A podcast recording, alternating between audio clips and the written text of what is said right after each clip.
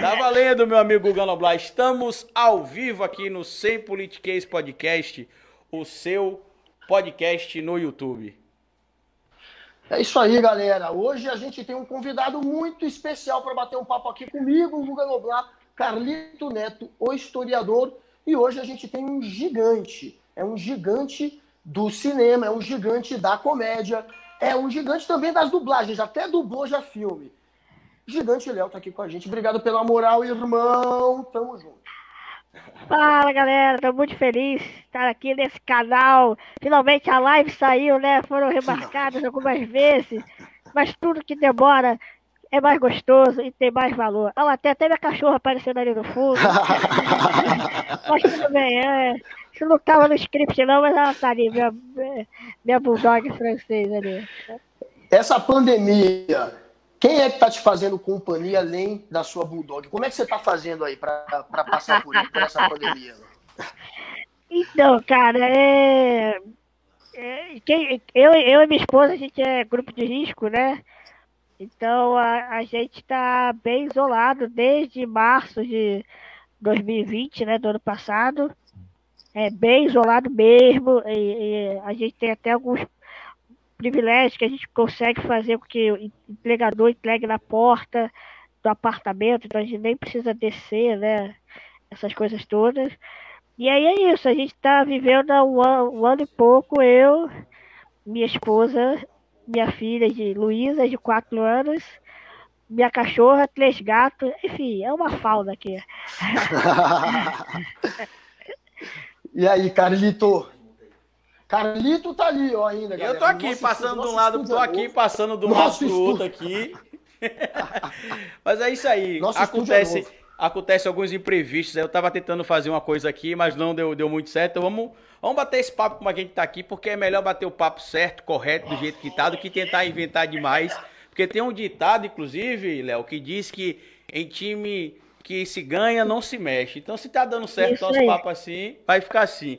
Mas você tem um currículo vasto, né? Você tem um currículo gigante e sem nenhum trocadilho. Eu peço desculpas a você, porque depois que o Marcos Castro passou por aqui, o trocadilho passou a ser algo permanente nesse canal. Inclusive, ontem a gente soube que o Guga Noblar poderia ser processado né, pelas filhas, porque ele, ele tem dado mesada para elas, né? Tem dado mesada, mesada para elas com frequência.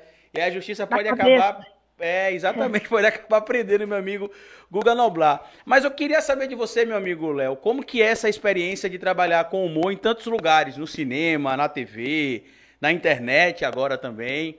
E, e, e como é que você acabou ingressando nessa vida de, de, artista? Você sempre foi um artista assim ou se descobriu já depois de, de adulto, depois de adolescente? Não, então, é, eu acho que artista, ator, humorista, cantor, qualquer, qualquer, qualquer área é, de, de, talentos, é, para mim é igual o nanismo, né? Você já nasce assim, você não se transforma durante o tempo. O que acontece, que eu acho, é que ao longo do tempo, já me perguntaram isso, é verdade. Eu tenho stand-up que eu falo isso, né? Ah, a primeira pergunta que a mulher me fez numa perícia médica do município do Rio foi: Você já nasceu assim? Não, não, eu peguei uma chuva e colhi. Então, assim, essa, essa, essa, essa, pergunta é verdadeira. Aconteceu de verdade, não é uma piada. É, então, assim, eu acho que assim, todos nós nascemos né, com, com diversos talentos, né? Cada um com o seu. E ao longo da vida a gente vai descobrindo e desenvolvendo esse, esse talento. É, no meu caso, em relativo ao humor, propriamente dito, é, eu fui criado, eu tenho algumas pessoas familiares que são muito bem humoradas e o tempo todo fazem é, é, colocações, mas não aquela piada do tiozão, porque todo mundo tem o tiozão do pavê né, em casa. É, pavê é pra comer, ai, ai, ai, assim, não, não é, não, não é isso que eu tô falando. Eu, eu tenho pessoas muito bem humoradas, muito bem alto astral, a minha mãe também é assim, alto astral e tudo mais. Então, é, esse, essa atmosfera familiar me fez ver a vida, encarar a vida um pouco dessa maneira também, né? De uma forma leve, se divertindo com as coisas, é, rindo da, das situações, brincando. É, porque assim, desde sempre eu passei por muita cirurgia, né? Quando eu era criança, adolescente, foram mais de 13 é, cirurgias ortopédicas, fonoaudiológicas e tudo mais. É, e aí, é, se você começar a colocar muito peso nessas coisas, a vida vira uma merda, né? Então, a gente tem que, a gente tem que é, aproveitar os momentos e, e, e, ser feliz, divertir, e, e sempre dá, entendeu? Então, assim, é, essa visão de humor, de encarar a vida, que é o stand-up, né? Você olhar uma ótica diferente, é, é Desde sempre, né? desde quando eu era pequenininho, começou ontem. Aí, que aí se eu falar desde quando eu era pequenininho, a pessoa perde a referência, né? Foi ontem, foi quando você tinha um ano. Mas é isso. É, então, agora é óbvio, também foi aprimorando. É, é, eu faço teatro, começou com teatro, eu faço teatro desde oito anos de idade, mais ou menos. É, eu comecei o teatro na igreja, eu sou católico.